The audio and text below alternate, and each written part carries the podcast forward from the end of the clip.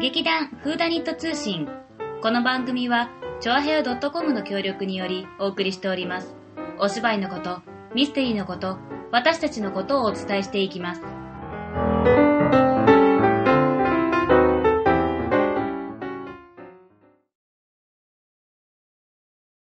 どうもさつまいもじゃですじゃじゃらじゃあれ一人だけかな私かなじゃじゃじゃらじゃえーと始まりましたフーダニット通信じゃじゃじゃらじゃ今日はさつまいもだけになるとちょっと心細いの でい立花沙織でございますいつもの二人でお送りしていきたいと思いますお送りさてさて、はいはいもう10月、はい10月も残すところあと意外とあ意る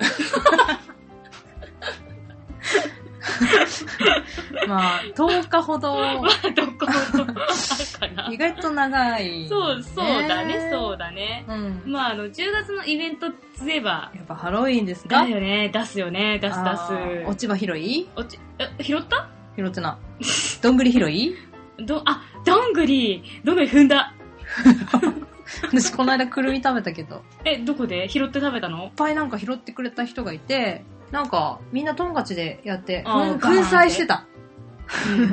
粉砕してくずくぞく拾って食べてたけど、うん、私はあのペンチでうん、ギュッてやったらパリッて割れた。へえ。でもなんか、かこう縦に割るとうん左右が独立しちゃってちょっとほじくりにくかったけど、うんでも食べれたよ一応。へえ、え、でも、ん開けてそのまま食べちゃうのそうそうそうそうそう。なんか乾燥とかさ、なんかなんかば特に何もしないそのまま食べれるみたあ、い。そうなんだ。うん拾ったら食べてみればい いじゃん。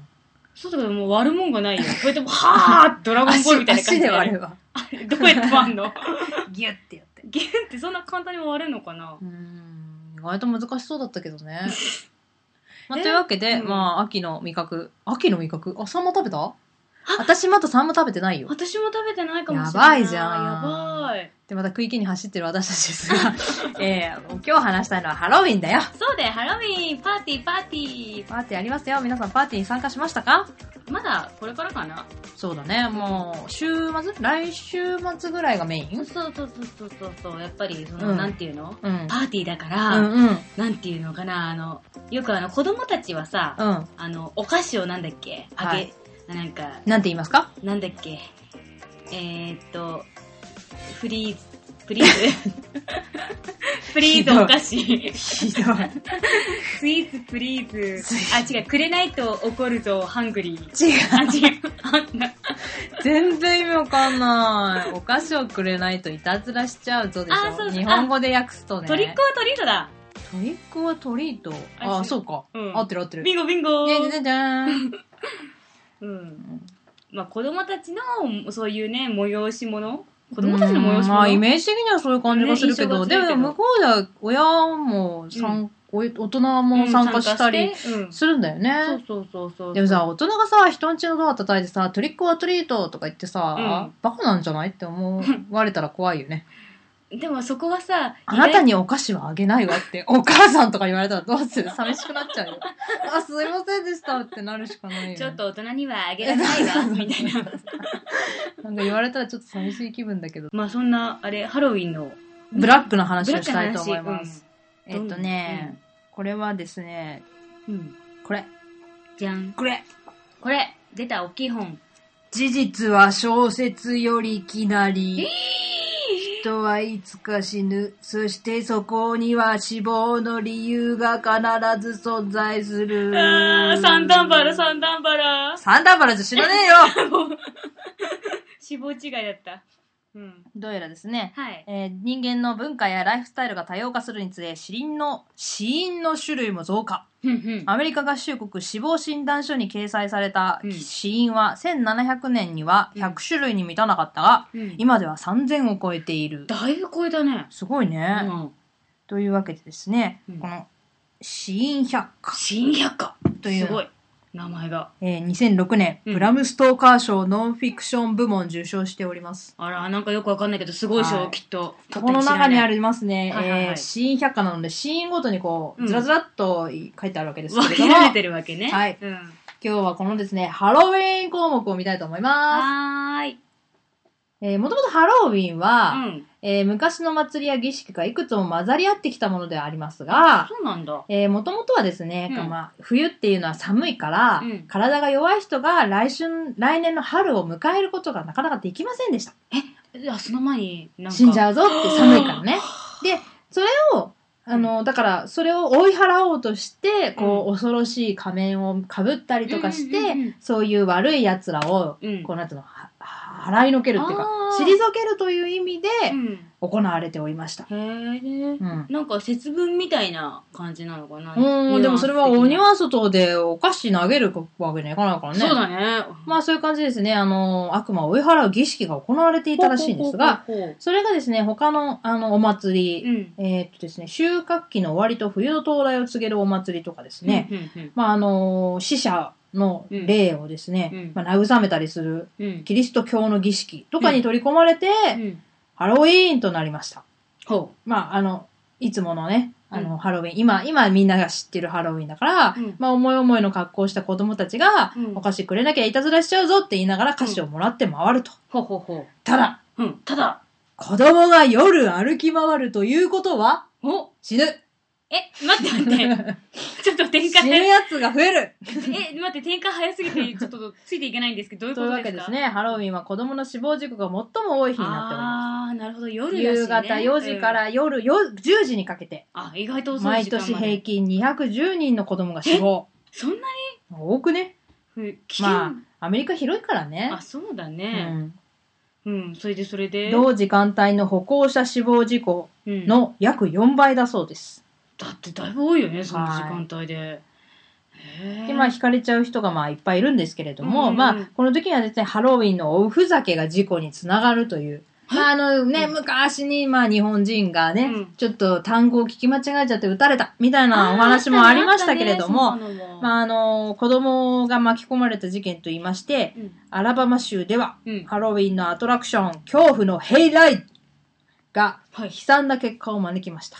はい。ヘイライドとは、うん干し草を積んだ馬車に子供たちを乗せて、うん農場などを回るツアガータ。ゴトガタゴト。あここのアトラクションでは、墓掘り人に扮した俳優が森で待ち伏せをし、ン、待ち伏せ。馬車に飛び乗って子供たちの間でおもちゃのピストルを空に向けて撃つことになっていままし。したこれすごいじゃん。肝試しみたいじゃないそうだね、だいぶね。ねえ、肝試し風だね。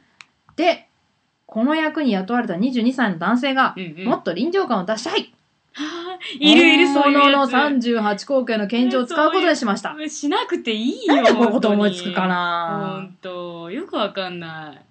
で、、で、その結果です。あー子供たちは、文字通りの恐怖を味わわされました。うん。なぜならうん男は空に向けて撃とうとしたところで、うん干し草につまずきえ13歳の少女の頭を打ち抜いてしまいました もうほんとそういうのやめてほしいな欲しい。なんでおもちゃにしなつまずいいてってんだ、ほんほんとと。ダメだねほんとに安全のあのなんとバーみたいなのあるじゃん、うん。安。全のなんかこうねうん。あれなんで外しちゃったんだろうねね。あそっか空に向けて撃たなきゃいけなかったからまあでもね、振りでさ、まあ口でバーンとか言えばさ。そうだよ。ねちょっと、星草につまずいてって、ちょっと。ちょっと間抜けすぎるでしょねえ。かわいそうで、13歳の子が。うんというわけで、うんえーまた次の話ですと、お菓子をくれなきゃいたずらするぞと言いながうんらうおんうん菓子を集めて回る風習。うんうんでこれはキリスト教の万礼祭に由来するらしいですう。ん。昔はそのお菓子じゃなくて、うんソウルケーク、魂のケーキと 何いそれううん十字架の飾りをつけた干しぶどう入りのパン。へえなのであ、これをたくさん集めたら、それだけ煉獄にいる親族が天国に行ける可能性が高くなる。あーなるほど、んそういうのがあるんだね。だって。うんうんうんうんで、まあ、あの、お菓子、うんね、みんなもらって帰ってくるでそうしょだ。ね。ですが、うん、ですが、親はうん、持って帰ってきたお菓子の中身をチェックするのです。はい、なぜ子供が持って帰ってきた。持って帰ってきたのを、まず帰って親がチェック。チェックする。食べる前に。食べる前にチェック。まあですねまあそれはなぜかと言いますと、うんうんお菓子やリンゴにカミソリが隠れて たり、それちょっと毒物や薬物が入れられたりすることがあるそそうれです。ひどすぎない。やるなよな菓子うん配んなよは、超悪超悪、ねえ何がしたいんだろうね。う子ん供にそんなね、恨みでもあんのかね。くんなんかね。恨みがあんのかねねなんかうるさいみたいな感じで殺したいみたいなのあんのかね、やだね、ちょっとそれはひどいね。うんなんかですね、えー1970年、うんハロウィンの夜で、デトロイドで5歳の男の子が昏睡状態になり、その後死亡。うん。原因はヘロインの過剰摂取。お菓子に含まれてたはっていこ。と、菓子類のいくつかにヘロインが入れられていた。ひどいな、そでれ。こう、怖いね。やばくない、あ、また違う。74年のハロウィンの夜には、ん毒殺事件が。えテキサス州のある男性がうん飼い犬のことで文句を言ってきた隣人の子供を毒殺しようとしてあ、やっぱそういう。棒キャンディーピクシースティックに毒ぶ猛毒のシアン化合物をまぶしたところ、うん。うん。なんと男の8歳の息子が食べてしまったつまり自分の息子が食べちゃっえっと、たそれああそういうこと考えるからさ自分の子供がさ痛い目見ることになっちゃうわけ、えそうだよはい、こね。のこの男の子は死亡してしまいましただよね。はいへもうえ。そういうのをねやるからそうやって自分の子供がねねもうね、本当に。というわけで、なんかこう、どう、どう締めくくったらいいかわかんない結果になっておりますちょっとあが、あのえ、1998年から2002年までの間に、うんハロウィン絡みの歩行者の死亡事故1431件。毎年さらにハロウィンの日には、子供による放火で800件の火災が発生そしれてはそれでい嫌るだら。しい。違う、毎年ですからね、この800件の放火。ひどいね。どんだけみんな火つけるんだって感じでね。うん。いやー、なんだろう、お菓子くれなかったら火つけちゃうみたいなもだん。からいたずらしちゃうぞって言って、あーくれなかった家には、いたずらいたずらって言ってやっちゃうんじゃない、うわ怖いじゃん、そ嫌れだもう。ね。ほんと。本当に悪魔の祭典みたいになっちゃってねねえまあ、そうね。あの皆さんもハロウィンの時にはい子供たちに出会って「お菓子くれお菓子くれ」って言ったらもう必ずなんかね飴の1個でもいいのであげないとそんな目に遭っちゃうぞというお話でした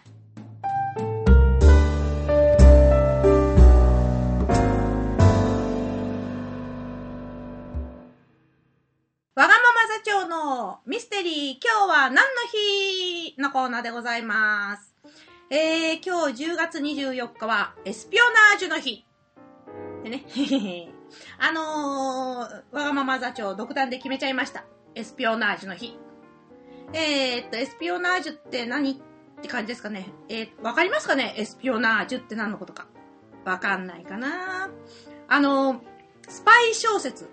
スパイ物語とか、スパイ映画とかね、要するにスパイものっていうことなんですけど、で、まあ、現実的な国際貿易を書いたものから、それから、えっと、高等向けなね、あの、例えば、ジェームス・ボンドとかね、ああいうのっていうのも、なんていうのえー本当にはありえないようなことまで、まあ、そういうのでいっぱい作品はあるんですけれども、まあ、あのーなんで今日がエスピオナージュの日かって言いますと、えー有名なあー映画ですね、あの、影なき狙撃者っていうのが、えー公開された日っていうのと、もう一つ、テッド・オールビュリーっていう方が生まれた日。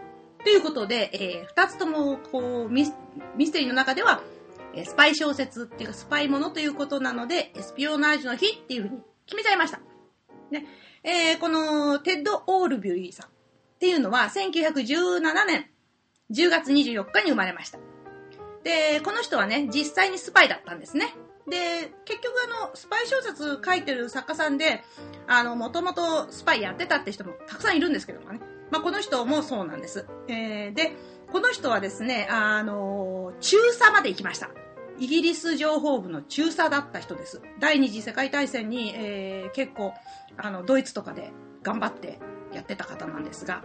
で、この人がなぜ有名かと言いますと、まあ、この人の作品も面白いんですけど、実は、その、レンデイトンっていう作家がいまして、この人はすごく、あの、いろんなので有名なんですが、その人の書いた、えー作品ですね、あの、国際諜報局っていう映画になったやつですが、イプクレスファイルっていうね、これに出てくるあの、ハリー・パーマーっていう、まあ、シリーズものの、えースパイの、その原型っていうか、モデルになった実在の人物ということで、あの、ただね、あの、原作というか小説の方は全部私はという形で書かれてて、名前がないんです。で、映画になった時に、その、うーハリー・パーマーっていう名前が付けられまして、これ、あの、やったのマイケル・ケインなんですけど、まあ本当にね、楽しそうにやってたんです。これ、あのーこの、変な、変なっていうか、あのー格好悪いスパイなんですよね。もともとなんか、あのーベルリンで、あのー軍需物資を、軍需物資をね、横流しして、それで、で、クビになったっていうか、そういう、あのー人だったんですけど、まあ、拾われてっていうか、で、イギリス情報部に入って、で、しかもその、中央のかっこいいところじゃなくって、なんか、どっかの路地裏のね、なんか変な店の裏手にあるような、そういうようなところが本部みたいなね、そういう変な、っていうか、人なんです。で、なんかメガネかけてて、で、風彩が上がらないね。そういう、あれなんですよ。でも、あの、ハリー・パーマーさんっていうの、これ、ずっと、あの、じシリーズになってまして。で、これは結構いいんですね。なかなかね。ということで、まあ、その、マイクル、マイケル・ケインさんっていうのがね、本当にすごく、あの、すな私は好きなもんですから、ただ単にマイケル・ケインが出てるっていうだけで、え、この、国際諜報局をね、スパイ映画のナンバーワンに上げたいと、そういうふうに思っております。えー、ということでですね、えっ、と、今日はもう短くいきます。あのー、だって、なんか、前のトリックトリートの話も結構面白かったし、これからもなんか面白い話ありそうなんで、えー、こんなところで簡単にということで、とします。で、えっ、と、一つだけ、あのーレンデイトーさんっていうのはね、本当に、あのー大の料理好きの人で、で、単行本まで出してるんですね。で、その国際情報局の中で、あのーパーマーがオムレツ作るんですけどね、片手でポンっていう、あの、うんと、麗しのサブリナの中で、えーオードリー・ヘップバーンがやったね、片手でポンパンっていうね、あの、卵を割るシーンがある。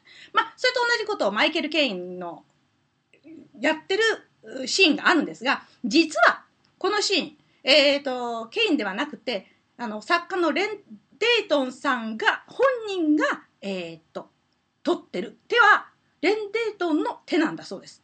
で、えーしかもその時ね、あのシーンにキッチンがずらーっと、綺麗なキッチンがあるんですが、ここのキッチンの壁にかかってるのは、すべてレンデイトンさん自身の台所から持ってきたものだったっていうことでございます。まあ、ね、別にね、レンデートンの話するわけでもなかったし、テッド・オードリュービーさんは一体どこへ行ったのかなという話なんですが、まあ、今日はそういうことで、短めに、わがまま座長のミステリー今日は何の日でした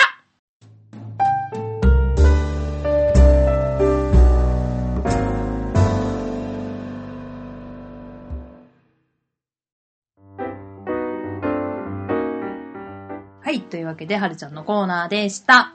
パチパチパチパチパチパチパチパチパチ。ススパイだって。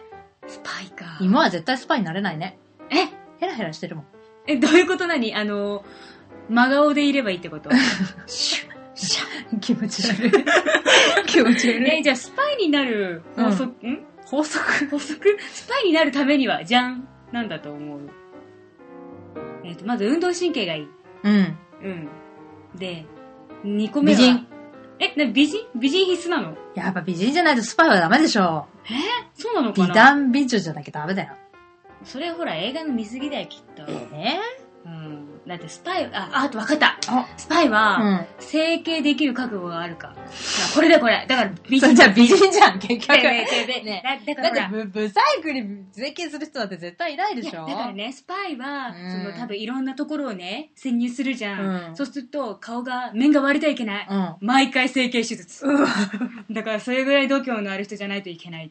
と勝手に思っていそっる。か、うんでもさ、スパイ映画とかでさ、特に整形する人って見たことないよね。それはあジれ、ェームズ・ボンドはずっとジェームズ・ボンド、ちょっとまあ、誰が変わるから人変変わわるるじゃんあれ整形なんだよ、実はあ、。違う、名前の継承だからさ。 すごい、100年ぐらい生きてるってことになっちゃうからね、ジェームズ・ボンドがね。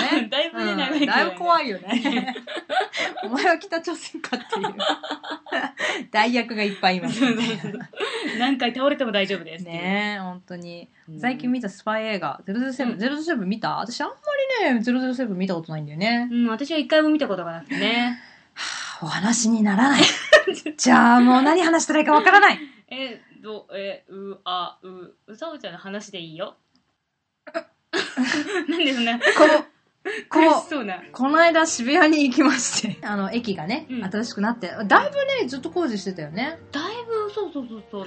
これ長い間この間メトロで渋谷に行ったら、うんなんかすごいだだっ広い空間に出うて、ん。まず地図がない。え不親切じゃない不親切だよ。うん。で南蛮出口って書いてあるんだけど、うんそっちに何があるかが書かれてない。そそれれでで肝心もびっくりだよ。およってなって。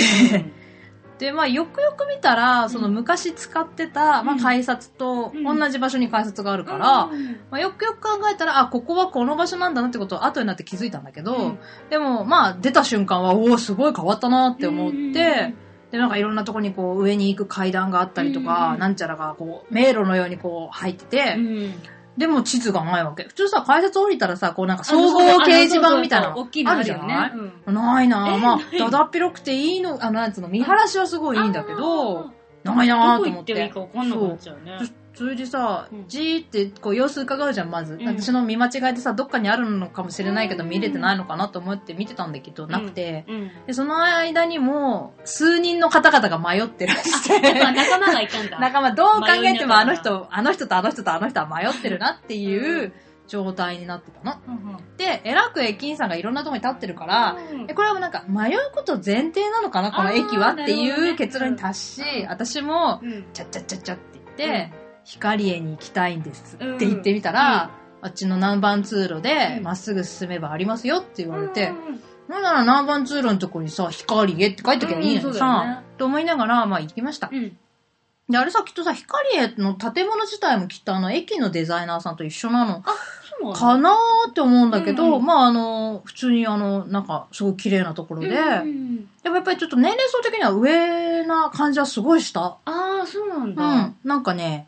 私よりももうちょっと上でも、 4、50代ぐらいかうな。んちょっと価格帯も高くてあーそうなんだ、おしゃれなお店もすごいいっぱいあるんだけうんうんど、まあちょっとなんか、まあちょっ若と者向けではない高いなーっていんううんう感じ。で、なんかすごい綺麗で、おわーって思ってたんだけうんど、まあなんかその、なんで行ったかっていうとうん、あのー、あそこの一番上にね、うん。シアターオーブっていあう劇場が新、しい劇場だ。新しい劇場があるんですけれどうもん、まあそこにあ、そこのあの、ロミオジュリエット、うん。まあミュージカル、おフランンスの、おフランスのミュージカルだよ。ねえ、なかなかなね、んか見れないよあね。んまりないよね。うんでもなんか最近どうやら流行りらしくって、フランスのミュージカルっていうのが。んまんあそれも後で知ったことなんだけど、うんで、まあそんなどんなもんだと思って見に行っうて、んで、なんかでもまあ時間まで少し時間があるからうさ、んまあそこら辺をちょっそと。う、そこら辺ちょろちょろ見てたらね、なんか明らかにうん普通の人じゃない雰囲気のお姉さんが二人来たの。ははは外人さんなんだけどううで、うおーって思って、うんまあなんとなく見るじゃないですか。うそんうんしたらもう顔メイクばっちりだし、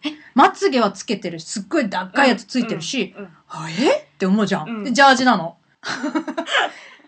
これお前、お前らパンピーに紛れようとしても無理だからなって思って。で、喋ってんのフランス語なわけ。それ明らかにさ明らかじゃうんん。なんかすごい振り切れちゃったけど大丈夫 かな明らかじゃないですかう。んうん思わずすごい遠目かまあら見ちゃうよね目立つ二人だしめっちゃフランス語で喋っててうん、これは うんキャストですか お買い物で すか ?1 時間前ですが、みたいな。いいいんですかいいんだみたいなな、そう。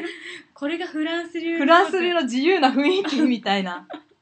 いや、あんまないよいね。やいやなどんいなところ行ってもさ、まずまず明らかにそのさ光家のそこら辺でさ、うんジャージを着てる人自体がまずまあそうだ見ねかけないでしょあの、シャカシャカ着てる人あんまいないと思うんだ。シャダカンシャカだったサーんだから、多分あの二人。そうそう主だ役ねの二人ではなかったと思うから。んんそう。なんかね、楽しそうに買い物してた けど、1時間前によく出てこれたなと思って。まあ自由なんだろうね。そうだねはいうんそんな遭遇から入って、まうんず。で、あの、オーブに上がっていくんですけうどん、まあなんかカフェがあるって聞いたんうで、んそこで時間潰そうかなと思って、11階に上がるんです。うんうんで、渋谷ってあんまりほら高いビルがないから、そうだねまあなんかすごい展望台みたいな感じですごい見晴らしがいいのねあ、ー11階なんだけど、でも、なんかだだっ広いだけで、なんか劇場がそこからさらに上に上がったところにあるんだけど、なんかカフェとレストランがありますよって書いてあったから行ったら、すごいちっちゃいカフェがあって、何なんだろうこのでっかい空間不思議って思っうんうて、んなんかカフェも満員で、レストランは貸し切りだうんし、え貸し切りだったの全くね、なんか、うんついてないっちゃついてないんだけど、何なんだろう、こ、ここの、この感じ、この広い空間にうん、ちっちゃいカフェと、うんまあそんなに大きくないレストランが入ってて、でなぜかローソンが入ってうんて、実家にはい。であとフロアがバーって広がってて、うん椅子も置いてなくて、うんとカフェでおえ茶えちょ買っって飲んで待つみたいなのもできないのね。えー、っていうなんか不思議なうん、 11階。うん、状態でにな結ったんだ局、うん下の階に降りてカフェに入ったんですけ うど、別のカフェにねそう。で、まあ時間になって、うん上に上がって、うまあ入ってって、うんだからなんかやっぱすごい、あの、ガラス張り、うんあの劇場のホワイエがガラス張りになってて、うんすごい見晴らしが良くて、うんおっとなーって感じだったのが、とかもついてて、そうだねそのなんかワインとかもね、うん出せるようになってて、うんで、やっぱりでもそこうも、ん階段とかエスカレーターがこう縦横無尽にこう、うんこちなんかいろんなとこに行けるようになってて、うん迷路になってた。で、やっぱこれ駅のデザイナーと一緒だなって私はそこで思ったんだけ ど、あの3階建ての劇場なんですね。で、吹き抜けになってるの。 11階からまたさらにうん3階ってこと3階建ての劇場なのね。そうそうそうそうねそう。高さはんねで、私は3階席だったんだけど、うんうんうんまあその、だから、その縦横無 尽にうん吹き抜けの空間をヒューって走っている、その、だから自由な階段を上がっうて、ん上まで行ってう、んでもさ、私最初ね、それは、あの、帰りにさ、こう混雑しないためかなって思ったんだけあーあど、れだよね出口は1個しかないんだよね。 なんかこんな何のためなのかもやっぱりちょっとよくわかんなくうて、んでも3階の、まあちょっと一番後ろからね、真ん中の席を乗っ取らせていただいて、うん見せていただきました。あの、ででも、でもすっごいね、あの、うん見晴らしがいい、好き好きだった。えー、3階三とかっ階てのあんまりねよ見たことないから見2たことない階までだったら見たことあるけでど、も全然ね、まあ確かに遠いんだけど、うんでもあの何も遮るものもなくて、うんまあ見ちょやすっいと一番上のスピーカーが、うんまあ若干上を隠してるかなっていうぐらいなんだけど、でもそんなに支障なく見れたので、うんあの本当に1階からに3階まうで、んまあお値段そこそこで、うんあのお値段であの席だったらも満う足いい席かなみたいな感じ。へーそう、綺麗だし。うんまあちょっと傾斜がね、やっぱりあの3階席だかそうだらね厳しいけあど、るでよねも、うんあの前に座席が被ることが全くないかそれらは。いいねそう、すごい見やすすかった。うんうんうんまあ、お芝居の内容は、まあ、何も言わないでおこ う。なんか、とにかくすごかった。うんまあ、はいあの、ロミジュリ知らなくうて、んえーミュージカルにもあんまり興味がない人が見ればいいと思う。なんか、すべての概念をね、なんかぶち壊しにされて帰ってくるから。まず、ロミジュリは見ない方がいいね。あのあそ知うならんだない人が行った方むがいしい。ろロミオジュリエットだと思わない方思わがないい方がいい。思わない方がいいと思いますあ。れ字幕はどうだった字幕もね、ちょちょちょって出てくるけど、うんまあでも確かにフランス語で、本もオリジナルだったから、うんまああんまりじゅロビジュリの知識が入ってて、まあ何してるかなっていうのはわかるけど、うんやっぱりちょっと字幕を見た方がわかりやすい。うんわかりややすかったけどすも、まあでもあの舞台自体は本当になんか照明もすごかったし、音楽もすごかったんだけど、うんまああの、 もう内容はもうな、もうまな、あまあまあまあまあなすごかったよ。すごかっった。うた。うん。ん。まあね、そんうなんシアターオーブ。うん、でも、オーブは素敵なところだったので、またあの、そこでね、企画される何か他のちょものっととか、ね、オペ私ラも行とってみたいか、と思う。うん、あの、他のものを見てみたいと思っております。うん、はい。あー、疲れた。